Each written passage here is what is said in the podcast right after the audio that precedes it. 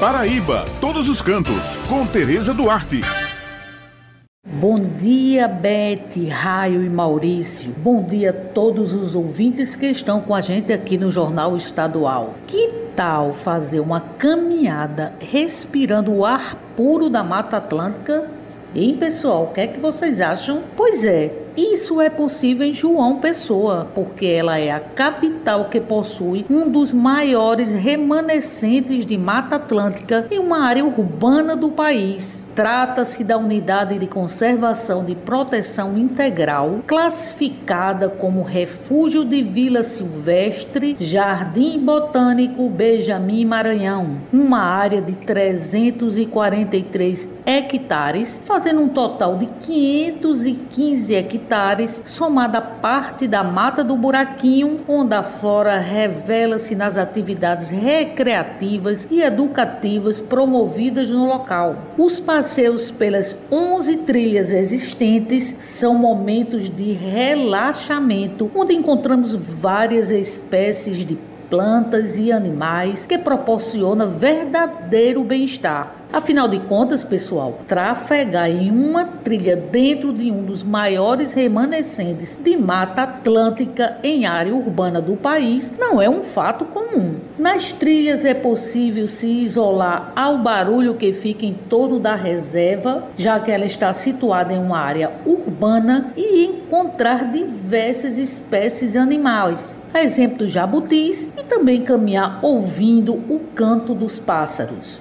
Clima é muito gostoso, ar puro, beleza da fauna e flora, aliadas histórias nas explicações do condutor sobre o nome dado a cada trilha, enche os nossos olhos na imaginação que nos transporta a um mundo imaginário bem distante dos grandes centros urbanos. Alguma dessas trilhas tem histórias interessantes que eu posso destacar. Vamos iniciar a nossa caminhada virtual pela trilha da Jiboia que tem um percurso de 340 metros. A trilha recebe esse nome porque dizem que há muito tempo atrás havia uma grande jiboia que circulava na área do Jardim Botânico e se escondia debaixo de uma raiz de árvore que permanece até hoje ao longo do percurso, chamada de Toca da Jiboia. Uma linda história de amor é narrada na trilha do Abraço, que tem um percurso de 255 metros. Logo no início da trilha, nos deparamos por uma bifurcação que vai para a trilha do Vigia, com percurso de 728 metros e recebe esse nome porque no final dela existe uma casa onde morou um vigia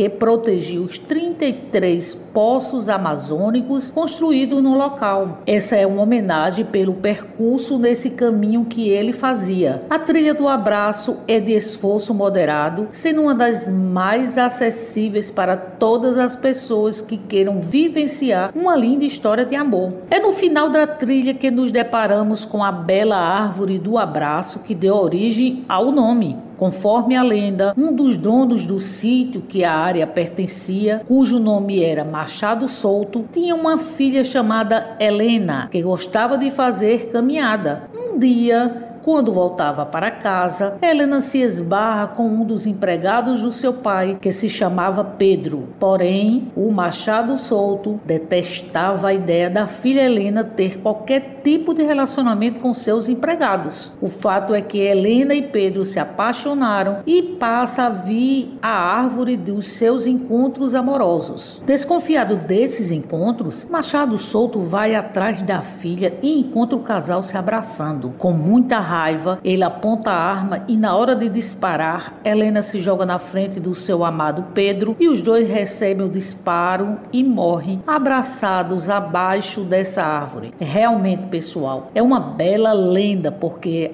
a árvore do abraço, na verdade, é composta por uma gamileira que abraçou um dendê. Na verdade, a gamileira é uma espécie que nasce de cima para baixo. Então, ela nasceu na parte de cima do dendê, estendeu suas raízes até o solo e foi crescendo e abraçando até matar. Hoje, ainda resta o tronco do dendê morto abraçado pela gamileira. Emocionante a história dessas trilhas, não é, pessoal? Elas valem um precioso momento de descontração. Bem, essas são as informações de hoje, levando em consideração o momento de prevenção ao coronavírus, cuja determinação é de ficarmos em casa. Lembrando a vocês que toda sexta-feira o jornal A União circula com a coluna Paraíba Todos os Cantos e aos domingos com uma página com muitas dicas bacanas para quem gosta de turismo, destacando pontos em diversos municípios do nosso estado. Muito obrigada pela atenção de vocês e um final de semana abençoado para todos.